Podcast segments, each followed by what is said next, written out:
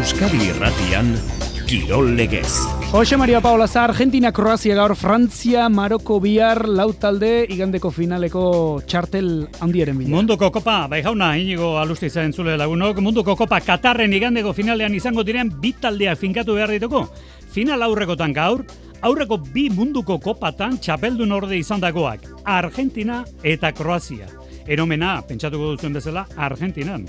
Propio antolatu duten egazkin bat ere bai, bos mila euro ordaindu du bakoitzak, gaurko partida hori bertatik bertara ikusteko Buenos Aires doja. Bihar Frantzia eta Maroko izango dira bestean. Bueno, gaur abia puntu hori dugu, baina gainera, binakako pilota txapelketa daukagu urretxun, gaur arratsaldean, gaur hasiko dira bi enpresetako bikoteak elkarren aurka. Gaur altuna eta tolosa batetik, bi garaipenekin bakar ere lortu ez duten jaka arangunenen aurka. Promozioko txapelketakoarekin hasiko da jaialdia ederrenan. Gaur gainera, Europako eskubaloi lehiak eta bidasoa ondo bideratu da usten saiatuko da, multzuen faseko irugarren postua. Gaur, Ipar Macedonian du, pelistreren kontra. Futbolean, alabese gutxe egindu bat, utxe eta bi mendizorrotzan, baina lehen zazpitaldeak lau punturen barrutian daude. Eta berezkoetan Luis Sánchezek emanduen ustekabekoa super prestigioko torneoko finalean da, peio larralde, amaika eta berrogei menderatu ondoren. Euskadi Irratian Qatar 2022.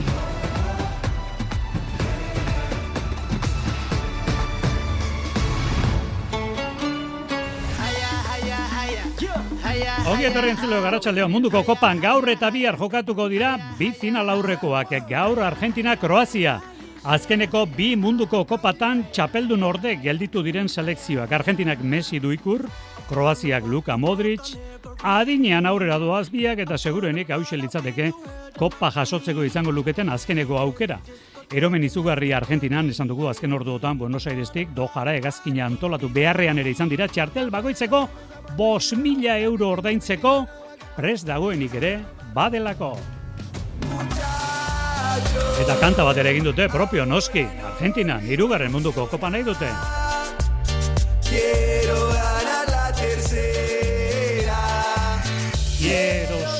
Ser campeón mundial. Beste pentsamenturik ez dago Argentinan.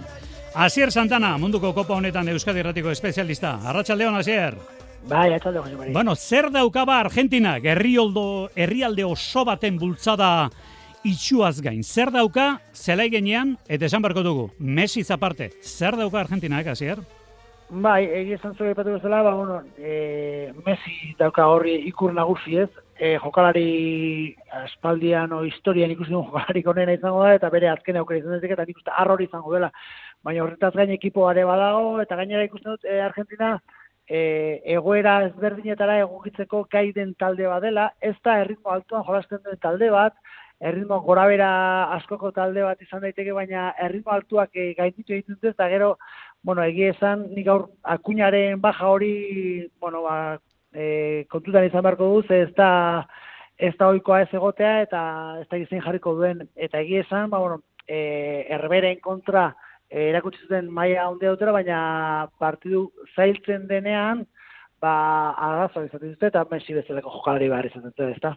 Bueno, Argentinaren indargunea litzateke nagusiki Messi noski. Kroaziak ere baditu bere indarguneak eta e, jokoan dituenak zuk azaldu beharko dizkiguzu, baina bereziki urgulua askotan aipatzen dute. Lau milioi biztan legara, e, nazioak e, independentzia lortu zuela oraindik gogoan dugu, kirolerako sen eta lehiakortasuna berezkoa dute Kroaziarrek, ezaugarri hori azpimarratzen da eta Modric, baina zer gehiago, hasier?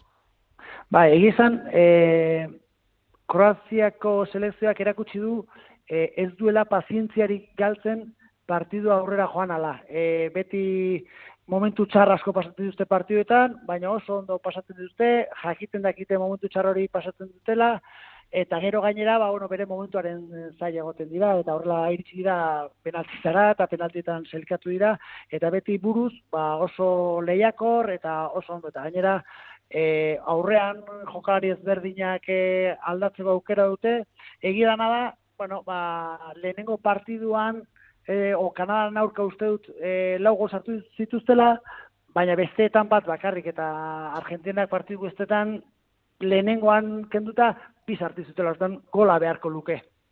Beraz, indarguneak eh, batak eta besteak zeintzu dituen aipatu dituko, eta gabeziak ere batak eta besteak izan ditzakenak aipatu dituko. Favorito argiren bat ikusten duzu gaurko partidarako Argentina esango zenuke, hasier? Ba, nik Argentina esango nuke, baina egizan beti Kroaziaren aurka jolastu duten taldek e, bueno, ba, ez dute ondo pasa eta euskal zerteken e, ba, esan den bezala partida luzea da, penaltitara iritsi daiteke eta detaile txiki baten e, e, dekantatu leike partidu ezta, baina nik uste dut Argentina jarriko nukela favorito. Bueno, eta penaltietan bitxia da, munduko koparen historian penalti jaurtiketetan seitan gertatu da Argentina, bostetan aurrera egin zuen, baina erne Kroaziarekin, lautan gertatu da ataka estu hortan, eta lauretan garaile aterazen. Zortzietan, Argentina, Kroazia, bihar aztertuko digu hasieran Santana gaurkoa eta biharkoaren aurrerapena.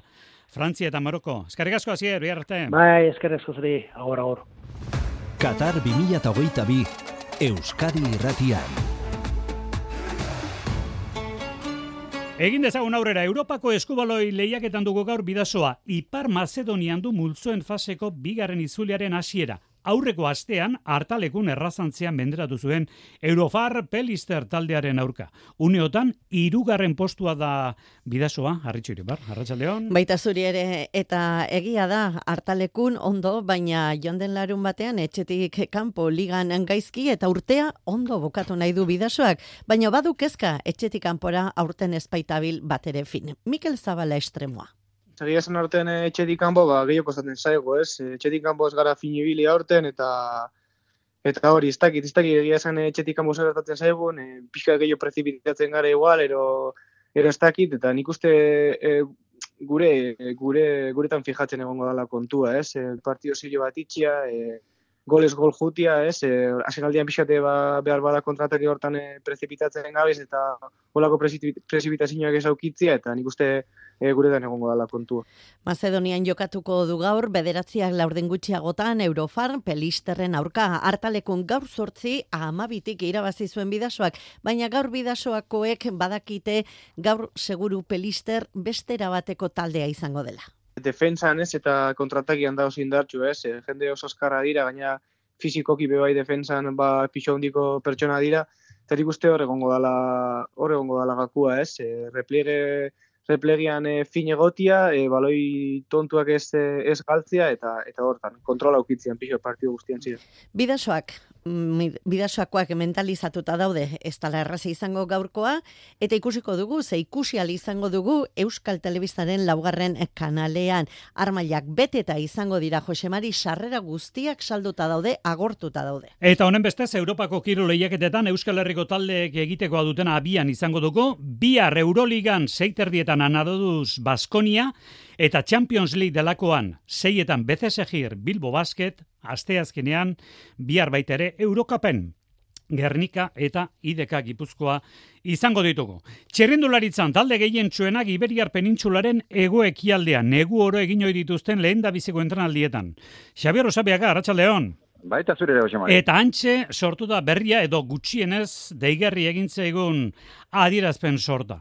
Patrick Lefebvre, Soudal Quick Step taldego manaierrak gogo regurtu du Julian Alaphilippe. Ze esan du? Eh, oinarritan hartu behar aldira eta kontutan hartzekoak aldira, Lefebrek Alfilipe esan dakoak? Niri oso da igarri egintze ziren itzak, Jose Mari. Badak ez jatinak, eskarmentuak eta botereak ematen duen indar eta komplexu ezak eragin da hau bizarri gabe itzegin zalea dela Patrik Lefebre eta orain honetan, ba, alaxi mintzatu da, baina harri garrien da, niretzat behintzat, ba, bere txirrendularirik onenetariko bat izan dela, bere ospina irentxi behar izan duena Julian Alaphilippe. Eta itxaziz, hau izan du, Alaphilippek zerbait zordit, mendekua, txapeldun handi baten soldata duka, baina hala dela erakutsi egin beharko du, eta azken urtetan oso proba gotxi irabazi ditu. Egia da sorte txarra izan duela, baina sorte txarra ere beti berdinek izaten dute, eta sorte hona ere bai, bihurritu du modu horretan bere kritika. Eta segurazki egia esan Josemarik gezurrik ez du esan, baina hitz gordina direla ere ezin daukatu. Bere palmaresak erakusten du izan duen emaitzen eskasia. Amabina garaipen 2008 eta 2008an. Aurten, bi baino ez. Iaz lau, eta orain dela bi urte hiru. Baina kopurua zaratago turreko etapak eta munduko txapelketak eman dizkio eta hori uste dut aintzat hartu beharra dagoela. eta zorte txerrean oso oparo ibili da bereziki aurten gurtenetan. Aurrena estrade bienken zilipurdi ikusgerri izan zuen, gero sukarra eta agur Milano Sanremori. Urrena lieseko erori bortitza, turretik kanpo utzi zuen hain. Uztailean, garaipen lortu eta bide egokien jarri bazen ere, COVID harrapatu zuen.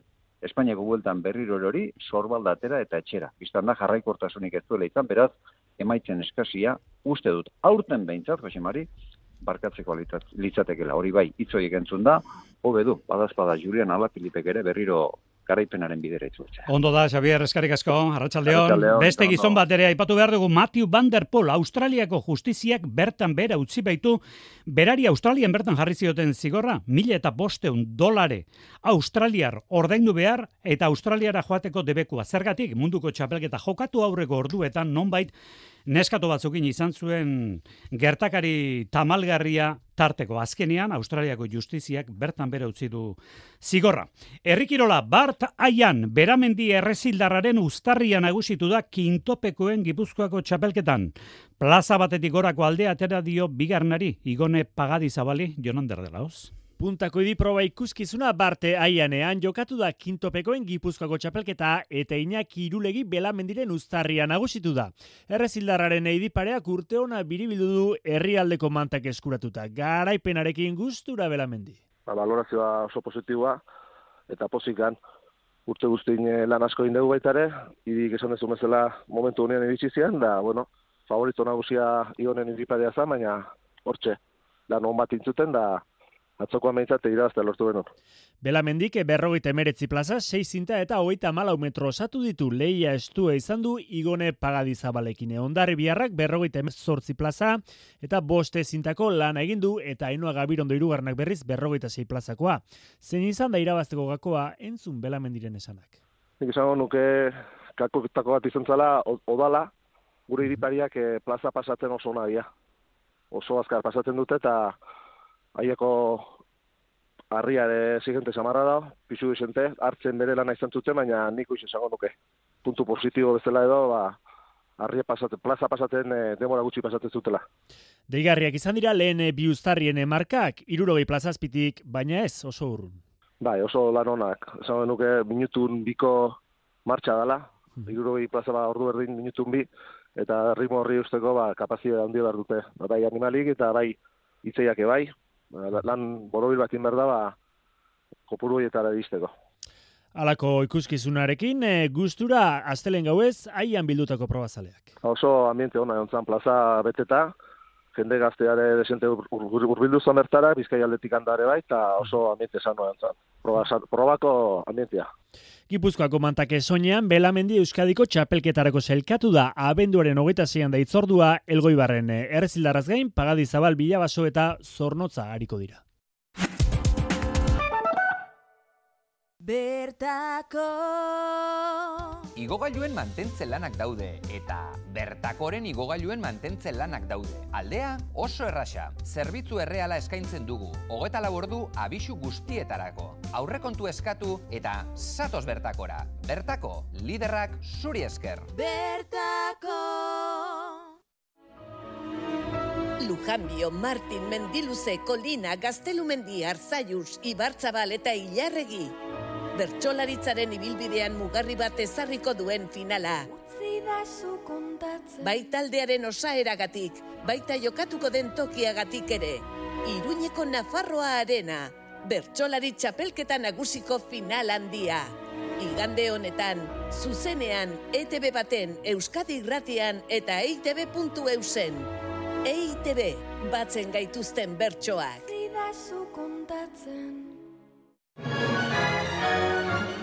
Aste honetan Bilbao Orkestra Sinfonikoan Eraztunen jauna, Eraztunaren elkartea. Proiektzio kontzertu honetan film ospetsuaren musika interpretatuko dugu Bilboko Koral elkartearekin batera. Zatoz eta gozatu. Ostegun eta ostiralean, Eraztunen jauna, Eraztunaren elkartea Euskalduna jauregian. Bilbao Orkestra Sinfonikoa, zure orkestra gara. Kirol legez, Euskadi irratia. Ipar Euskal Herriko kronikan olatzi doaterekin superprestigioa dugu abia puntu. Arratxaldeon olatz? Bai, atxaldeon guzti. Bueno, azpimarratu beharko genuke, Luis Sánchez sekulako erakustaldiak ematen ari dela, baina bueno, formatuari buruzko zalantza batzu bagenituen eta bai dira, ze orain gertatu da, Luis Sánchez finalerako klasifikatu da, baina azkeneko jardunaldia soberan dagoela. Ze uste dut, final aurreko hori, azkeneko jardunaldian izango diren, bi lagune jokatu behar dutela bai edo bai, ez da, holatz? Bai, horretarazteko formatua, eh, beraz, lauko, lau pilotari multzo bakarrean, denak denen kontra, lehena zuzenki finalera, bigarrena eta hirugarrena finalerri bakar bat, eta laugarrena kanpo, eta zukeran zuna, gertatu da, ba, eldu den egunean, eldu astelenean, Sánchezek jokatu behar du ospitalen kontra, baina Sánchez finalean da, eta ospital kanpo da, eta bigarren partidan, ligazkako azken egun hortan, larralde jokatu behar du dikazuren kontra, eta biak ere finaler dirako txaikatuak dira. Ondoko astelenean, e, urtarrilaren, e, abendoren ogoita zeian, finala jokatu beharko dute, beraz, zukeran duzen, alduen asteleneko jardunaldiak ez du zertarako balioko, ez azteko matematikoki eranen dut, gero behar bada, ba, mentalki edo izaten aldu e, bereziki e, dikazu eta larralen arteko hori, baina egiazki puntuek ez dute balioko. Bueno, denborarekin egin beharko da azterketa, baina badirudi Ego Euskal Herritik Ipar Euskal Herrira joandako pilotarietan historian zehar Luis Sánchez dela hemen marka guztiak hausten ari dena. Berrogei eta hogeita bi menderatu zuen dukazu, atzo berrogei eta amaika larralde. Gaur irakurri bai. du nonbait, e, beldurgarri ari dela Luis Sánchez, ezta? Bai, eta favorito nagusia izango da, dudari gabe, mila frangan jadanik irabazizion etzen, etzen e, txapelketa, baina lagun arteko zen, baina ala ere irabazizion eta nahiko errez bikazuri, e, aurten berriz irabazio eta larralde amaiketan utzi du, larralde ez daren nola nahiko pilotaria, eh? beraz, Hor dudari gabe, eh? Luis Sánchez da goraka e, doan pilotaria, gaztea da, trinketean ja urte batzutara mazta, eta ikusten da, ba, fizikoki puntan dela, pixka bat beldur ginuen, eh, mundialean, eh, azparren izan zuen eh, lesio horregatik, harinen ea nola osatuko zen, baina argi da eh, osatu dela ongi, oso ongi ere, eta momentu enten favorito garbia da, gero ez nezake baztertu dikazu ala ere, ez, zeren eh, bi aldiz galdu du Sánchezen kontra, sekulan final erdian irabazten badu larralden kontra, irugarren aldia izango du Sánchezen kontra, eta hiru aldiz irabaztea segidan dikazuren kontra, ez da gauza erreza, ez daki jadanik gertatu den, beraz ez nuke baztertuko eh, dikazu oraindik, ez da larralde ere, posure da, egia Sánchez favorito garbia dela momentu honetan, deneri ari da batafraliak ematen, baina kasu dutazuren kontra hiru aldi segidan irabaztea buruz buru ez da gauza erresa. Bueno, gaur zortzi itzuliko da Ipar Euskal Herriko aktualitatearekin. Olatzi duate. Eskarrik asko latz. Eldon astarte jo. Kirol legez. Euskadi Irratia. Itzuliko gara pilotako aktualitatera, orainik ere urretxuko jaialdia aipatzeke dugu, eta baitere Gernikako zesta punta jaialdia buruz buruko ere bai gaur orkestu dute, baina futbolean, gazteizen bart, Hau kolpea, irugarren partida segidan galdu, kontua da biziri dagoela taldea eta hor dagoen borroka sekulakoa da. Baina alabesek utxe eta bi galdu du Levanteren kontra, Aritz Gailestegi, Arratxaldeo. Arratxaldeo, Jose Mari, bigarren maila luza dela esan hori da, eta bide horretan, ba, gora berak egoten direla, bada alabese joko, eta emaitza bolada txarrean murgilduta dabil, bart, Levanteren kontra, kolpe irukoitza hartu du, irugarren porrota kateatu du segidan, sasoi honetan mendizorrotzan galdu duen lehenen neurketa izan da, eta gainera, aurkari zuzen batek hartu du mendean. Hortaz, lider jartzeko aukera izatetik, bosgarren zelkatu izatera pasada. Levante, hasi eta maitu izan da nagusi, bigarren mailako talderik indartzuna da, talentu gehien duena, eta gainera, Konfiantzaz gainezka dago Javi Kallejak taldearen ardura hartu zuenetik amaika jardunaldi darama ligan galdubarik. Bart erregistro ezberdinak erakutzi ditu neurketaren hasieran jokoaren ekimena hartu eta partidaren eh, bila zelairatu da Boldini aurrelariak buruz gola sartu duen arte, hortik aurrera pausu bat atzera egin eta kontrarazoa baliatu du arriskua sortzeko atxen aldearen aurretik sonek eskuinagaleko atzelariak utxeta bikoa sartu duen arte. Alabez berriz ba nahi eta ezin da talde babazorroari alde egin ezin zaio ukatu baina sormen eta freskotasun faltarekin dagoela ikusi zaio. Indar gabe, momentu txarrean. Gainera, porrota zigor nahikoa ez eta luzapenean zila egotzi du epaileak. Hortaz, aurrelariak ezin izango du urrengo jardunaldeetan jokatu. Talde babazorroak, malagan izango du urrengo itzordua, igandean gaueko bederatzitatik aurrera, eta bi ordu lehenago jokatuko du, eibarrek eh, liderrak eh, levanteren etxean. Bai, alabezeko entrenatzeiak eta baitere eibarkoak ere, garitanok esan dute, aurtengo bigarren eh, mailaren diren e, orekarik ez dutela gogoan egi esan, zailkapena da horren erakusleku garbiena, zazpigarrena, Kartagena hogeita amabi punturekin, bere aurreko ere bai Granada, hogeita amalaurekin Alabez, hogeita amalaurekin Burgos, hogeita amabost Levante eta Las Palmas, beti goragoatz, eta hogeita amasei punturekin liderra da Eibar.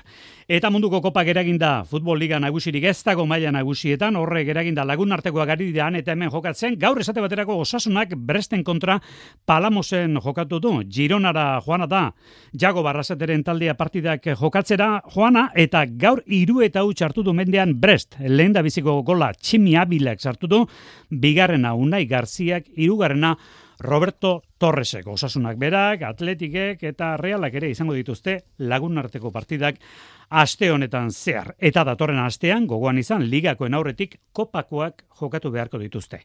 Azken txampara gerturatuta, eskupilota, binakako txapelketa urretxon dugu gaur arratsaldean eskualde horretan egun Seinalatu baita, Santa Luzi eguna dugu gaur, promoziokoarekin hasiko da jaialdia eta ondoren dator maila nagusikoa harritxu, jaka eta aranguren altuna eta tolosaren kontra. Jaka eta aranguren puntu beharrean dira, beharra premia bihurtu baino lehen, hobe puntua batzen astean, naiz eta denbora gutxi izan igandean jokatu ostean errekuperatzeko. Ez dira gaizki jokatzen ari, baina partidak borobiltzea falta zaie, lehiakorrak badira, baina ez da nahikoa, irabazi beharra dago, eri jaka lehiakorri izateko ez dizu garantizatzen irabaztea, baina irabazteko bai bai lehiakorri izan barroko ez, eta bueno, alde hortatik nik uste, bigarren partio denuta aurretik esan eten bezala gainetik pasazioenak, ba, bueno, bi partiutan irabazteko aukera geukiteu, baina galdu indu, ez? Eta bai edo bai irazen berra Santa Luzi eguna urretxu plaza ona, baina irabazteko kontrarioak. Txarrak, aurkari xamurri behintzat ez dute gaur. Altuna, beti da altuna eta tolosa gero eta hobeto ari da partidu oso zai ez, ikusi bestik ez da, ba, bueno, jokin jarriko minetik buelta auta maia erra mantzun, beha dan bezala jogatuzun, eta eta xabiren ikuste, kisto maia ematen nahi dela ez, azken bi partidu ikusi izkiot, benetan konfiantzakin ikustea, gozatzen ikustea, eta bueno, partidu komplikatu edukiko deu, guain ba, bueno, aztertan gerra ematen. Jokin Altunak, txapelketako lehen partiduaren erdoia kendu zuen labriten, bigarren erako konfidantzaz dago eta gustora atzelariarekin, Xabi Tolosarekin. Ba, Xabik azken finen, lehen urtene txapelketa oso nahi intzun da nik uste, be urtene ikusi zan, ze maiatako pelotari dan, eta orduztik oneare beak demostratu besteik ez duin, eta eta asko da jokatzen, egi esan askotan gaine emateu pelota zaila da torkioren ezkerrakin erreskentzeu, eta bueno, nik oso guzta jokatze dakin, ilusio hondikin egia, eta importantea da ez? Gu azkenen ez dakeu beste bikote batzun indarra, baino biok asko sumatze dut eta hortan txeseituko dugu. Jaialdi hasiera garrituko gaitu, pixka bat hor hartu laikusita, ez da, promoziokon? Bai, e, pentsatzen genuen ba, urdezko lehenengo mailako gutxienez izango zela eta hortxe enpresaren ezustekoa, bakaikoaren tokian jokatuko baitu lehenengo partiduan, promozio mailako partidan. Honek aldera sortzen digu, lehen da biziko mailakoan ordezkotza beharrean gertatzen bada baiko pilota, orduan hartolak jokatu ahalko lukeen, jokatu al seguru asko bai, baina jokatzeko bidea emango lioketen. Bueno, jaialdi arratsaleko bostaretan dugu, ez da? Hori da, eta altunak eta altolosak bigaraipen dituzte, estreinatzeko daude jaka eta eranguren materiala partidu aurretik, jaialdi aurretik aukeratuko dute. Beraz, jardunaldi berri bat jokoan jarriko da, laugarrena da, eta enpresen arteko lehen da biziko partida da orain artekoak, baikokoek euren artean jokatu dituzte, eta azpekoek euren artean. Hemen gaurera gurutzatuko dira, lehen da biziko itzuliko zazpi jardunaldiak jokatu bitartean. Gero berriz ere noski, bigarren itzulian, ba, gauzak leheneran izango baitira, horrena enpresa berekoak euren artean, eta gero enpresa desberdinetakoak euren artean. Zesta puntan, Winter Series torneoan erkiagak eta zabalak bi jokotan menderatu dituzte Bart Gernikan, Goitia eta Aimar. Goitia urrutiaren lekuan aritu da. Amabost eta amar lenda bizikoan erkiaga eta zabala nagusi, bigarrenean amabost eta sortzi. Multzonetan erkiagak eta zabalak ia seguru olaran eta baskeren aurka zehaztu beharko dute final aurrekoetarako txartela. Buruz buruko zesta punta txapelketari buruzko berriak ere badakartza segidan kepa iribarlankideak. Eguerdian aurkeztu dute banakako zesta txapelketako azken fasea. Txapelketaren zati honetan, izen potoloak gehituko zaizkie aurrekan poraketetatik irauten dutuen Del hori eta Johani. Mikel Plaza, berritxuko zesta elkarteko kidea da. Ba, rankinetik e, tiretu du apur bat, aurreko urtitan izendako emaitzakin, eta bueno, sartuko die, ba, Aritzartiaga, López, Aimar, Arbe, e, Barandika, Olaran, eta eta Imanol bai. Eta, ba, bueno, aurre kanporaketa horretan saikatu dizen e, Julen del Rio eta Johanekin batera, ba, bueno, sortzi pelotariko txapelketa bat martxan jarriko gu, eta final laurdenak izango litzakez, eta gero, ba, bueno, final erdixek, eta eta finale arte. Ostiralean final laurdenetako bi kanporaketa jokatuko dira, Del Rio Erkiaga batetik, Aimar Arbe bestetik. Larun batean beste biak, Barandika Olaran eta Johan López. Ilaren hogeita iruan finalerdiak izango dira eta hogeita marrean finala. Esan dugun moduan, final sortzirenetatik, Julen Del Rio eta Johan Sorozabal izan dira zailkatzea lortu dutenak. Del Rio kamabi eta maika eta amabi eta zein menderatu zuen Gonzalo, Johanek gorkari irabazizion amabi eta bederatzi eta amabi eta zei. Bueno, oin arte ikusi dana, ba, bueno, e, batez be, gaztiek hartu da parte asko, ez? Bai, e, Julen eta Johan, ondi arren, ba, bueno, pelotari gaztiek, e, del Rio jabadaroi ez, ba, bi urte profesional mailan e, partidu jokatzen. Johan be aurreko urtien, ba, Tania konfrontoien e, urte bete egin eta gero, ba, bueltan etorri zan, eta, bueno, parraldien be, uda honetan e, jokatzen ibili da, eta ba, Winter txapelketan be, bixi eta parte hartzen, ba, euren maila, naiz eta banakako txapelketa urtin behin jokatzen da, ba, bueno, oso ondo moldatu diez. Antolatzaile Taldearen xedea, aurpegi berriak ikusi alizatea da, egungo izarrekin puntista gazteek lehiatu alizatea. Guke azken baten, ja, irugarren urtie da urtene, ba, bueno, antolatzen duguna, eta igezko urtien ja, iru urterako akordu bat adostu gendu, munduko pilota bat zarragaz. Eta gure helburu batez bezan, ba, bueno, arpei barri batzuk, e, ba, bueno, apur bat ikustie, eta, bueno, ilusio apur bat sortzi bai, profesional mailako ba, pelotari e, destakago horrekin, ba, ba, bueno, aukera bat izeteko, e, ba, bueno, banakako txapelketa honetan parte hartzeko. Ia zaritzerkiagak lortu zuen txapela mendibarren eh, pilotalekuan, haren ondoren, palmarezean ze izen zizelkatuko den erabakitzen hasiko dira, aste honetan bertan. Tartea gortu dugu, eguardi partekoa behipen gogoan izan iluntzeko kirol tartea sortziako ikutxe aldera zita hemen euskateratian, gero arte.